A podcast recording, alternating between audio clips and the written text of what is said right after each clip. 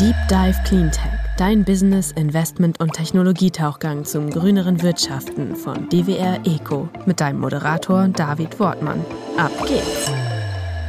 Hallo und herzlich willkommen bei einer neuen Ausgabe des Deep Dive Cleantech Podcast. Damit wir in der Klimakrise nicht absaufen, tauche ich wie immer mit euch in die Lösungen der Green Economy ein. Und heute zum Thema Direct Air Capture. Wir haben uns in den letzten Folgen ja schon mit anderen Formen der CO2-Reduktion aus der Atmosphäre unterhalten. Novocabo beispielsweise, die das mit natürlichen Technologien machen auf Basis von Pflanzenkohle. Caesar, eine Plattform, die sich mit den verschiedensten Technologien beschäftigt. Jetzt bin ich ganz, ganz neugierig, René Haas zu treffen, nämlich dem Gründer und CEO von Neocarbon. Grüß dich, René. Hallo. Ja, hey David. Wir haben jetzt mal ein kleines Experiment gemacht, denn ich erwische dich gerade in eurer Produktionshalle. Wir sind jetzt nicht, wie das häufig ja äh, der Fall ist, irgendwo in einem Raum, wo die Akustik möglichst optimiert ist, sondern ähm, wie das bei euch ist als Startup. Ihr seid jetzt mitten in der Produktionshalle drin. Erklär doch mal so ein bisschen, wo ihr gerade seid, damit wir dann auch so ein bisschen die Geräuschkulisse auch verstehen können, die uns jetzt nämlich jetzt hoffentlich nicht allzu störend, aber im Verlauf dieses Podcasts begleiten wird. Genau, also wir sind hier in einem, in einem Makerspace äh, in Berlin, äh, genauer gesagt im, im, Motion Lab nahe dem Treptower Park. Und wir haben hier quasi so eine Art große Garage, also es sind, sind 50 Quadratmeter. Und wir haben auf der einen Seite äh, unsere, unsere Produktentwicklung und quasi direkt gegenüber ähm, haben wir unsere Schreibtische, ähm, sodass halt wirklich Business und Product Hand in Hand gehen. Also dass wir in, der, in, der, in dieser frühen Phase, in der wir uns jetzt befinden, dass wirklich Product mitbekommt, was sind die neuesten Entwicklungen auf, auf der Business-Seite, aber Business auch genauso sieht, okay, wo ist vielleicht mal wieder was schiefgelaufen, aber wo hat auch mal ein Test funktioniert, dass wir da halt wirklich als Firma ähm, ja, sehr, sehr eng beieinander sind und äh, uns da in die, in die gleiche Richtung entwickeln. Das heißt, während du jetzt hier diesen Podcast mit mir einsprichst, sind wenige Meter weiter entfernt die Kollegen mit Bohrern und Schweißgeräten unterwegs und bauen an eurem Produkt. Genau, also so ungefähr so zwei, drei Meter entfernt. Manchmal ist es besser, wenn man ein bisschen mehr Abstand hat. Ähm, aber ähm, ja, ist, de ist definitiv äh, unser Setup und äh, macht, macht riesigen Spaß. Also haben uns bewusst genau dafür entschieden. So, wir versuchen das jetzt auch einfach mal. Vielleicht ist es auch mal ganz interessant zu hören äh, im Hintergrund, woran ihr arbeitet. Erklär uns doch jetzt einfach mal vorab, was ihr denn tut. Was ist denn überhaupt euer Produkt? Also unser, unser Produkt ist, ja klar, wir sind, sind ein Climate Tech Startup. Und was wir machen, ist im Endeffekt, dass wir CO2 aus der Umgebungsluft ziehen mit ja, Maschinen, mit großen, im Endeffekt wie so eine Art große Waschmaschine. Das ist so die Grundlagentechnologie, die, die heißt Direct Air Capture.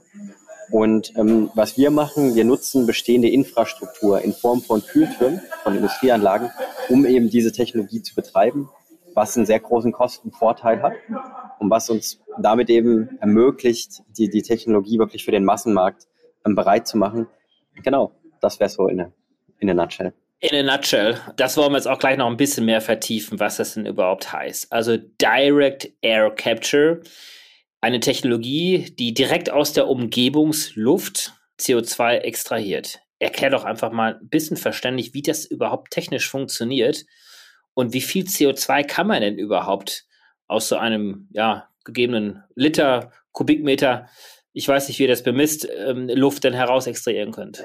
Genau, also ähm, generell ist ja klar, Klimawandel gerade das größte Problem, was die Menschheit irgendwie vor sich hat.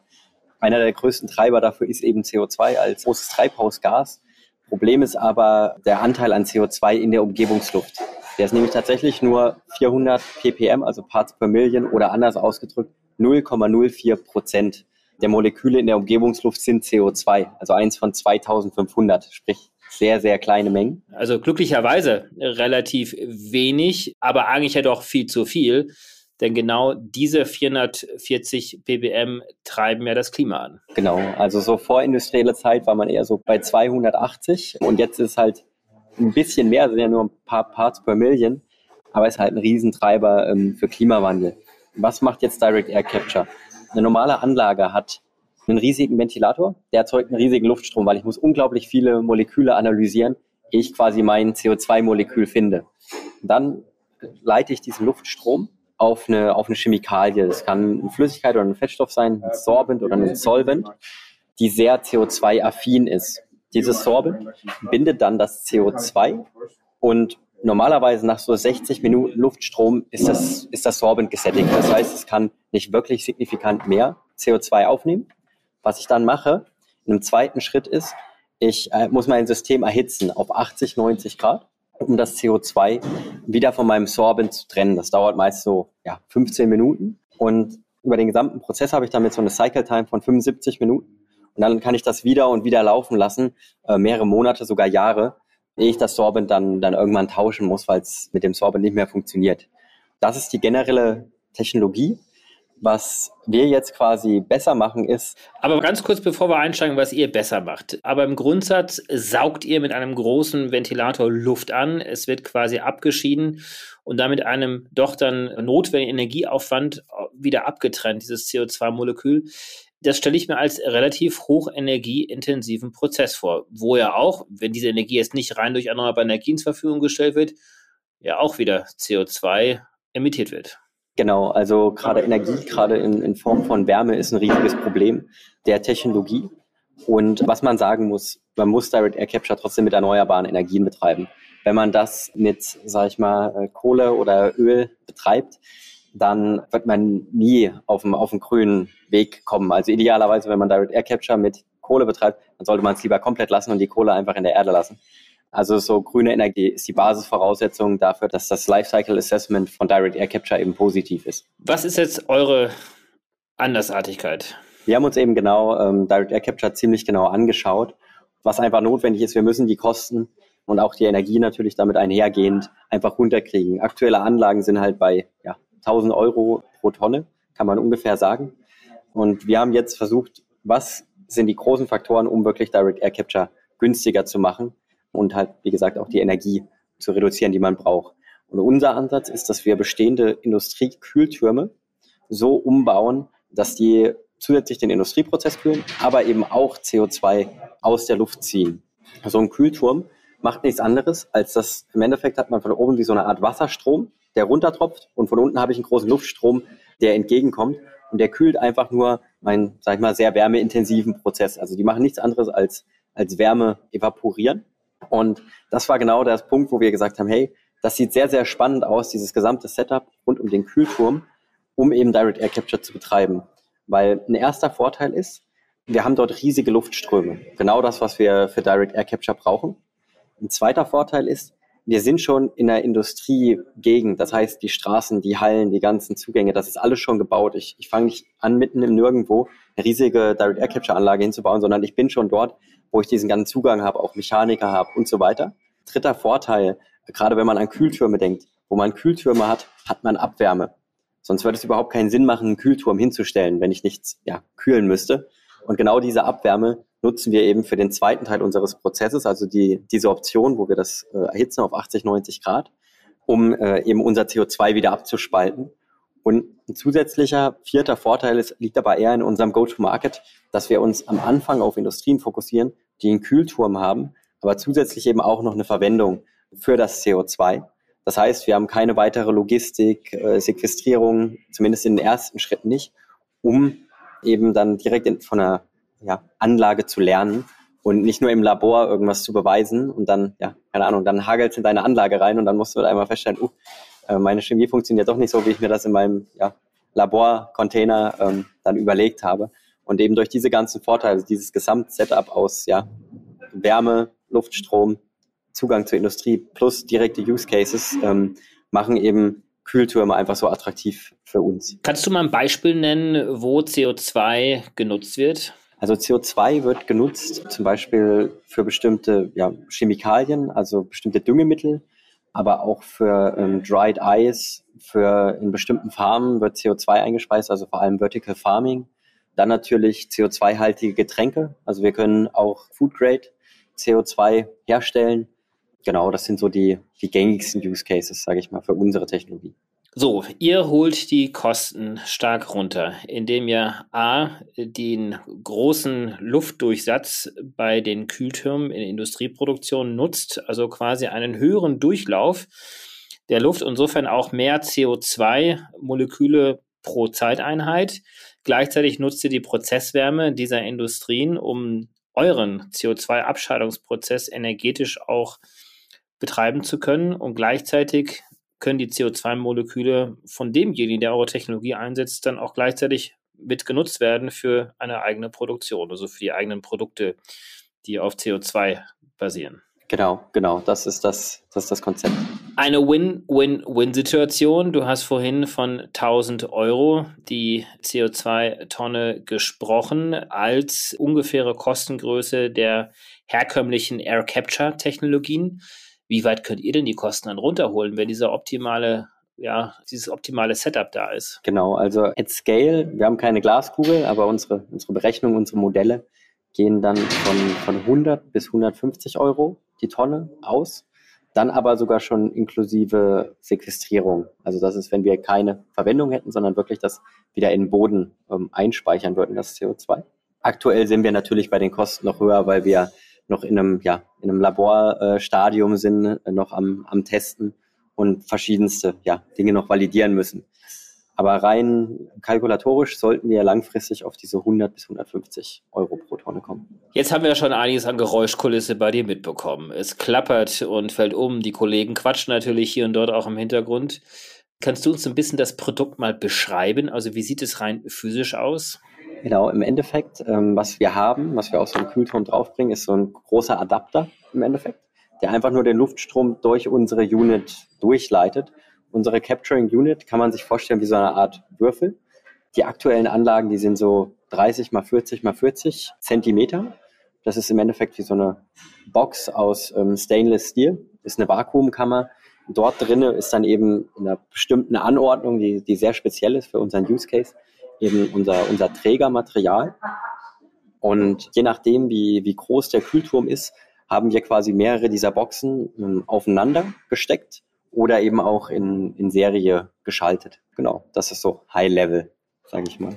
In welchem Stadium seid ihr jetzt? Also ihr habt einen Prototypen entwickelt, habt ihr schon Anwendungen im, draußen im Feld? Wie weit gehen da eure Erfahrungen? Hm, also wir sind aktuell noch im, im Labor. Also wir haben jetzt das Team deutlich skaliert, ähm, die, die letzten Monate, also ein, einige sehr gute Leute eingestellt, aber sind immer noch am Testen vom idealen Setup. Der aktuelle Pilot kann ungefähr so drei Tonnen einfangen. Was wir machen wollen, dann im Frühjahr 2023 oder Ende 2022, je nachdem, wie es sich ergibt, wollen wir den dann tatsächlich in eine reale Umgebung bringen. Wir haben da auch schon potenzielle ja, Pilotkunden, sind aber gerade auch tatsächlich noch auf der Suche nach einem guten Setup in Berlin. Also jemand, der gerade in Berlin interessiert wäre, sowas zu bauen, weil da müssen wir natürlich sagen, hätten wir einfach eine viel bessere Logistik, wenn wir dann äh, ja vor Ort äh, direkt sind und gegebenenfalls den einen oder anderen Sensor nochmal neu kalibrieren können oder sowas und nicht ewig weit reisen müssen. Ähm, das wäre noch so ein Ask von meiner Seite. Also, falls es hier unter den Hörerinnen und Hörern einen Produzenten von Getränken, die auf CO2-Basis äh, produziert werden, gibt, dann sollen Sie sich einfach direkt bei dir melden. Und ja, sehr, sehr gerne. Ihr baut dieses Produkt auf. Wie wird denn das Geschäftsmodell schlussendlich dann ausschauen? Weil wenn ich als Produzent CO2 emittiere, dann kann ich mich ja heute auch über Zertifikate eindecken, die günstiger sind, in jedem Falle als die 1000 Euro pro Tonne, aber auch günstiger als die 150 Euro pro Tonne, die ihr anstrebt. Ähm, wie wird das für euch nachher funktionieren können? Warum das noch geht, dass Zertifikate eben so günstig sind, liegt natürlich am ganzen regulatorischen Rahmen. Das heißt, aktuell gibt es eben noch keine Unterscheidung zwischen ich pflanze einen Baum und ich mache technischen Carbon Removal, der aber ja einfach in, in der Sache an sich deutlich kostenaufwendiger ist, aber eben die einzige Lösung sein wird, um wirklich diese Mengen, die wir aus der Luft ziehen, eben auch wirklich rauszuziehen. Dementsprechend sehen wir jetzt schon sehr starke Änderungen in der Regulatorik im US-Markt, wo schon ganz andere äh, ja, Incentivierungsstrukturen geschaffen werden, wo wir von ausgehen, dass ähnliche Sachen auch in, in Europa kommen, so dass eben ein bestimmter Anteil an wirklich Carbon Removal ähm, auch, auch Pflicht wird und dass eben ein reines, sag ich mal, Bäume pflanzen in dem Sinne nicht ausreicht. Wie unser Geschäftsmodell als, als Firma aussieht, ist, dass wir uns als Technologieentwickler sehen.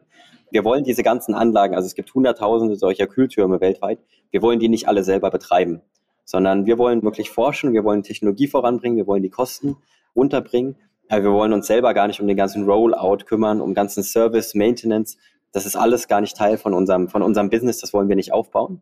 Da wollen wir idealerweise mit großen Kühlturmherstellern kooperieren, sodass diese eben ein zusätzliches Service-Business haben, sich von ihrem Konkurrenten abheben können und einfach nur unsere Technologie im Endeffekt lizenzieren und dann über ihre Kunden in den Markt bringen.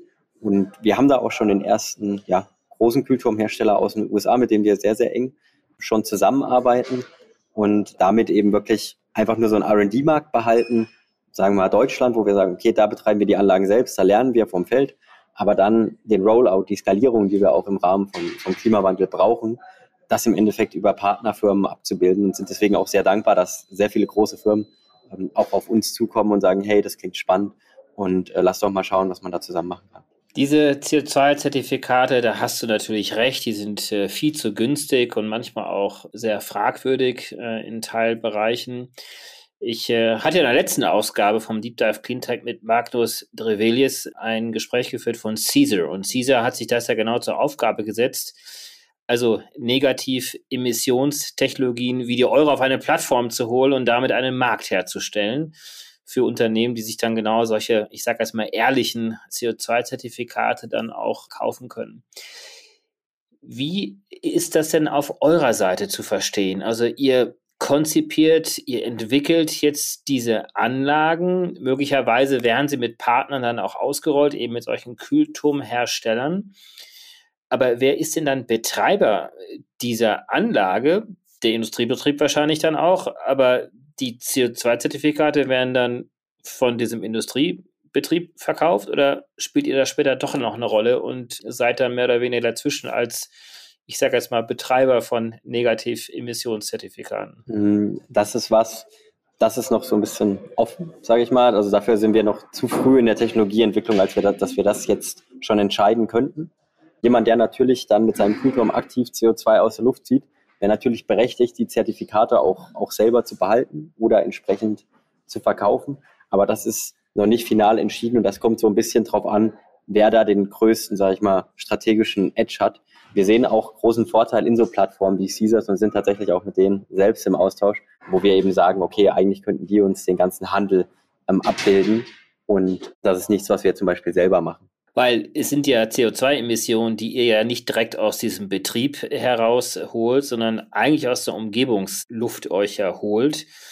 Also das adressiert ja immer noch nicht die direkten CO2-Emissionen, die jetzt ein solcher Industriebetrieb äh, haben könnte. Genau, da ist eben das Interessante, also was natürlich klar ist, also wir müssen ja nicht nur Direct Air Capture machen, sondern auch Point Source Capture. Und gerade so, sag ich mal, sehr wärmeintensive Prozesse, die ja auch Kühltürme haben, die haben eigentlich schon einen sehr hohen Bedarf auch an, an CO2-Zertifikaten. Die machen viel über Point Source, das heißt, die machen 80, 90, 95 Prozent über Point Source Capture, aber schaffen es gar nicht, 100 Prozent ihres eigenen Bedarfs quasi abzudecken und müssen dann eigentlich noch in das ganze Thema Carbon Removal reingehen, eben über Direct Air Capture, weil das dann teilweise trotzdem noch kostengünstiger ist als Point Source Capture mit 100 Prozent Capture-Rate. Kannst du den Begriff Point Source Capture noch mehr erläutern? Gerne. Ähm, Point Source Capture heißt, ich hänge mich wirklich an so einen Abgasschloh dran. Das heißt, ich habe dann da nicht 0,04 Prozent CO2, sondern zum Beispiel 20 Prozent CO2. Und ja, das ist Point Source und das ist definitiv einer der ersten und auch ein super, super wichtiger Schritt, den große Industrieplayer gerade gehen und auch gehen müssen. Aber darüber hinaus wird es eben Emissionen geben, wo es sehr, sehr schwierig ist, A, die noch einzufangen, technisch, und B, dann auch tatsächlich in Kostendimensionen geht, die sogar noch über den Kosten von Direct Air Capture liegen, sodass es eben auch für die Sinn machen kann, zu sagen, okay, wir fangen eben nur 95 Prozent ein lassen die letzten fünf Prozent raus und fangen das dann im Endeffekt wieder mit unserem, mit unserem Kühlturm ein und ich habe dann trotzdem im Endeffekt eine klimaneutrale Fabrik da stehen, obwohl die auf der einen Seite natürlich was imitiert. Gut, wenn man das in einer idealen Welt mal abbilden würde, würde es ja eigentlich bedeuten, dass man erstens durch Effizienz versucht, überhaupt erstmal CO2-Emissionen zu vermeiden, indem man einfach weniger Energie verbraucht. Dann die Energie, die man braucht, wird man idealerweise auf Basis von CO2-neutralen Quellen, nämlich den erneuerbaren Energien, basieren. Und all diejenigen, die jetzt in der Übergangsphase noch CO2 emittieren, würden wahrscheinlich dann auch idealerweise Point-of-Source-Technologien einsetzen. Aber dort, wo es zu teuer ist, beziehungsweise einfach technisch nicht umsetzbar ist, da kommt dann Direct Air Capture ins Gespräch, beziehungsweise wo ihr ja auch eine ganz, ganz große Rolle spielt, eigentlich bei dem Thema historische CO2-Emissionen. Im Prinzip all das, was wir die letzten 150 Jahre eigentlich schon emittiert haben, das zu versuchen, Stück für Stück wieder zurückzuholen. Genau, also das ist auch, äh, wenn man sich sehr nah mit, mit Klimawandel beschäftigt und dann auch diese ganzen Szenarien sieht und sieht, wie sich das in den letzten Jahren entwickelt hat, die Kurve quasi, wann wir die kriegen müssen, die wird immer, immer steiler. Und die Frage ist eben, ob wir das als, äh, ja, als Gesellschaft, also global als Menschheit im Endeffekt schaffen oder ob es wahrscheinlich, also ich gehe eher davon aus, wird es einen Punkt geben, dass den, wir werden den hoffentlich erreichen, äh, Peak Emissions, aber wir werden den wahrscheinlich ein bisschen später erreichen, als wir das wollen. Ähm, dementsprechend werden wir schon zu viel emittiert haben und wir werden das halt irgendwie wieder rausziehen müssen. Und das ist auch der Grund, warum wir eben an Direct Air Capture arbeiten, weil wir eben merken, okay, für so Industrien, es ist sehr schwer, sich auch so, so rasant umzudrehen.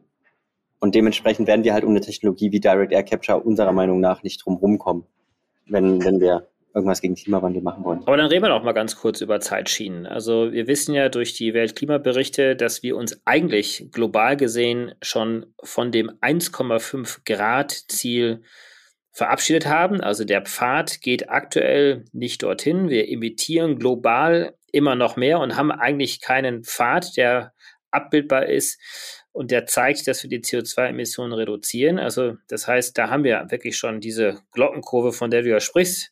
Das heißt, ein sehr exponentielles Wachstum und hoffentlich kommt es irgendwann mal später runter. Wie schnell ist denn eure Technologie einsetzbar, beziehungsweise auch so skalierbar, dass sie auch einen größeren Unterschied machen kann? Also wie gesagt, aktuell sind wir bei drei Tonnen, die so eine Laboranlage einfängt. Das, das reicht bei weitem nicht. Ähm, die nächste Anlage, größere Anlage, soll dann schon so in die Richtung 100 Tonnen gehen. Aber trotzdem muss man sagen, wenn man so langfristig denkt, muss es so Richtung 2030 schon eher so in die Millionen Tonnen gehen. Und dann muss halt Direct Air Capture als Gesamtes in 2050 dann halt wirklich schon Gigaton-Scale erreicht haben.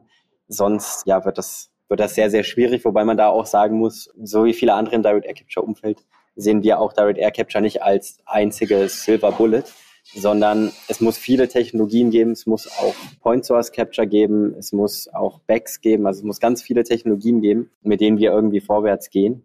Und es wird, man darf sich nicht nur auf einer Technologie ausruhen, sondern muss in, in sehr vielen Bereichen Forschung und Entwicklung voranbringen. Welche anderen Technologien siehst du denn neben eurer Technologie als diejenigen, die einen großen Unterschied machen können? Na, wie gesagt, also das Allerwichtigste und das, da sollte man als erstes anfangen, ist erstmal Emissionen ähm, zu reduzieren. Also das ist, das ist einfach Fakt. Das ist eines der größten Dinger. Ich muss erstmal den Wasserhahn äh, zudrehen, bevor ich dann äh, den Stöpsel aus der Wanne ziehe. Ähm, sonst, was ich noch spannend finde, ich finde natürlich Backs spannend. Kannst du es erläutern kurz? Das sind im Endeffekt eher, das sind so eher auch teilweise so pflanzenbasierte ja, Removals. Ich würde sonst auch noch spannend finden, das ganze Ocean-Based Capturing. Da gibt es sehr interessante Ansätze, dass man bestimmte ähm, Pflanzen, die eben äh, besonders CO2-affin sind, an der Wasseroberfläche wachsen lässt und dann im Endeffekt diese, diese gewachsenen Farmen dann im Endeffekt zum Beispiel absinkt. Solche Ansätze finde ich auch ziemlich spannend. Aber es, da ist vieles auch noch so im, im Pilotstadium. Also viele dieser Technologien sind einfach noch nicht ready und äh, haben noch nicht dieses, dieses Skalierungspotenzial. Also das hat noch keiner wirklich gezeigt. Das sind die sogenannten natürlichen Lösungen. Bei den technischen Lösungen siehst du da noch andere spannende Ansätze neben euren? Das Ding ist, Direct Air Capture finde ich schon den technisch spannendsten Ansatz. Innerhalb von Direct Air Capture gibt es halt unterschiedlichste, sage ich mal, Sorbents, unterschiedlichste Solvents, also Chemikalien, die im Endeffekt das CO2 aus der Luft ziehen, wo ich noch sehr, sehr viel Potenzial sehe sicher da auch zu nennen, sowas wie Moffs, sage ich mal. Aber das sind viele Sachen noch so in den, in, in den Kinderschuhen. Aber das ist dann alles trotzdem im groben Rahmen trotzdem Direct Air Capture, weil es halt technischer Carbon Removal ist, wo man dann aber an sehr vielen Stellschrauben optimieren kann. Interessant da zu sehen ist eigentlich, dass es diese ganze Direct Air Capture Industrie noch gar nicht wirklich gibt. Also auch die Anlagen, die wir jetzt bauen, diese ganzen Bauteile, die wir beziehen, die sind nicht optimiert für Direct Air Capture sondern die, die sind quasi zweckentfremdet von, von anderen, ja, für, für eigentlich andere Prozesse hergestellt. Und wir versuchen die jetzt eben für Direct Air Capture zu nutzen, wo wir eben sagen müssen, da ist noch ein Riesenbedarf eigentlich für eine komplett neue Industrie, die entstehen kann. Wenn wir jetzt schon über Barrieren sprechen und die Skalierbarkeit, wo siehst du denn für euch die größten Constraints, die größten Barrieren, um wirklich zu einer schnellen Skalierung zu kommen? Also einerseits natürlich die ganze technische Herausforderung. Also wir haben ein Hardware-Produkt. Also Lieferketten sind ein Problem. Teilweise sind die Lieferzeiten von manchen Komponenten bei uns sechs bis neun Monate. Dann das, das ganze Thema ja, rechtliche Rahmenbedingungen. Also ich, ich arbeite ja mehr an der, an der Business-Seite und es ist nicht wirklich klar definiert. So gibt es halt jetzt noch keine wirkliche Definition über eben technischen Carbon Removal, wo ich halt sagen kann, okay, ich kann das und das Zertifikat anbieten, das wird auf dem und dem Markt gehandelt, wie jetzt ein normales Zertifikat, was auf dem, dem ETS-Markt in Europa gehandelt wird. Also das sind für mich so die, die zwei größten Sachen. Also so einerseits diese technische Herausforderung, weil keiner hat wirklich Direct Air Capture kostengünstig hinbekommen weltweit. Ähm, auch die ganz großen Player noch nicht. Und andererseits aber auch eben der regulatorische Rahmen, der auch den Unternehmen die Sicherheit gibt, die eben sagen, okay, ich gehe jetzt auf technischen Carbon Removal, ich, ich fördere Direct Air Capture, ähm, dass die im Endeffekt entsprechend incentiviert werden, eben auch, auch von der Politik. Jetzt operiert ihr noch in einem sehr unsicheren Umfeld. Das heißt, ihr baut gerade im Prototypen noch, der Markt ist noch nicht so richtig da, die CO2-Vermeidungskosten sind noch relativ hoch. Wie gelingt euch auf der Basis genug Investoren zu überzeugen und wer ist bei euch aktuell investiert? Aktuell sind bei uns investiert Entler, PropTech One und Speed Invest. Also das sind unsere drei großen sag ich mal, VCs, die investiert sind. Dann haben wir noch ein paar sehr ja, relevante Angels auch noch an Bord holen können. Generell merken wir ein sehr, sehr großes Interesse ähm, von Investoren. Also Investoren sehen definitiv die, die Chance in, in Direct Air Capture. Also wir hatten verglichen mit vielen anderen Startups eher nicht das Problem, Geld einzusammeln, sondern es war tatsächlich eher, okay, wir konnten uns sehr bewusst entscheiden, wem möchten wir denn Firmenanteile geben. Also Investoren sehen eher, eher eine große Chance und was sich auch gerade in den letzten Monaten in den USA entwickelt hat, also gerade ähm, ja, ganze Joe Biden-Politik, ähm, zeigt auch einfach nur klar in eine Richtung für Direct Air Capture und wie eben das Ganze auch von wirklich US-Regierung gefördert wird. In Europa sind wir leider noch nicht so weit. Aber dementsprechend war es für uns gar nicht so schwer, ähm, ja, Investoren zu überzeugen, sondern die sehen eigentlich schon klar, okay, da entsteht eine komplett neue Industrie, die es eigentlich quasi noch gar nicht gibt. Und das ist natürlich für einen Investor super attraktiv. René, das hört sich ja echt wirklich fantastisch an, zumindest auch sehr mutig, sehr visionär, was ihr tut. Du hast es ja gerade schon mal so ein bisschen anklingen lassen. Der größte Baustein ist jetzt erstmal den ersten großen Pilotkunden zu finden. Magst du das nochmal ganz kurz ausführen und vielleicht finden wir ja gemeinsam jemanden, der sagt, darauf lasse ich mich jetzt ein. Genau, also wo wir jetzt gerade stehen, ist eben, wir sind im Labor und wir wollen aber genau diese Anlage, die haben wir jetzt schon so designt, dass die eben wirklich schon auf dem Dach geschraubt werden kann. Die wollen wir idealerweise Ende des Jahres oder früh 2023 dann, dann auf dem Dach in Berlin schrauben. Und die würde jetzt auch reichen, um einfach nur eine kommerzielle Klimaanlage zu retrofitten. Also das muss noch gar nicht dieser, dieser riesen Use Case sein. Und dann eben basierend auf den Kenntnissen die nächste Anlage planen, die dann eben wirklich diese 100 Tonnen einfangen kann. Aber uns ist es ganz wichtig, eben wirklich diesen realen Use Case zu haben. Wie kommen wir auf das Dach? Wie, wie leicht ist der Zugang? Wie machen wir Service und Maintenance?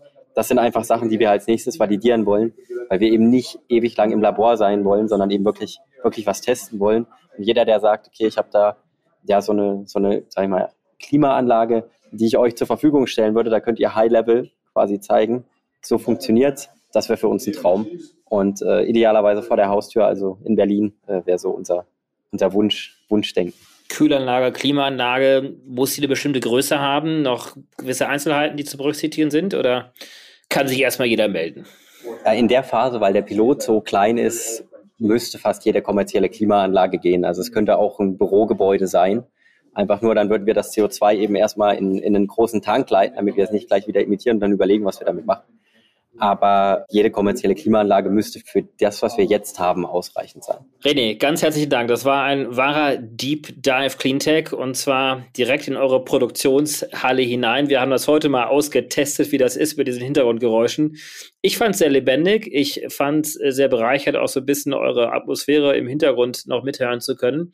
Ich hoffe, dass die Zuhörerinnen und Zuhörer das äh, ähnlich sehen. Herzlichen Dank. Ich wünsche dir und dem ganzen Team natürlich und Neo Carbon wirklich äh, ganz, ganz viel Erfolg. Hoffentlich finden wir möglicherweise auch gemeinsam hier den ersten Pilotkunden und wir werden sicherlich bald mal wieder hören. Bis dann. Bis dann. Vielen, vielen Dank für das angenehme Gespräch. Ciao. Ciao, ciao. Zeit zum Auftauchen. Wir hoffen, dir hat's gefallen. Wenn's so ist, würden wir uns sehr über eine positive Bewertung und dein Abo freuen. Und falls du noch tiefer ins Thema eintauchen möchtest oder Kontakt zu unseren GesprächspartnerInnen suchst, kannst du dich über www.dwr-eco.com ganz einfach bei uns melden. Dieser Podcast wird von DWR Eco produziert, deiner internationalen Cleantech-Beratung für Markt- und Geschäftsstrategien, Politik, PR und Kommunikation.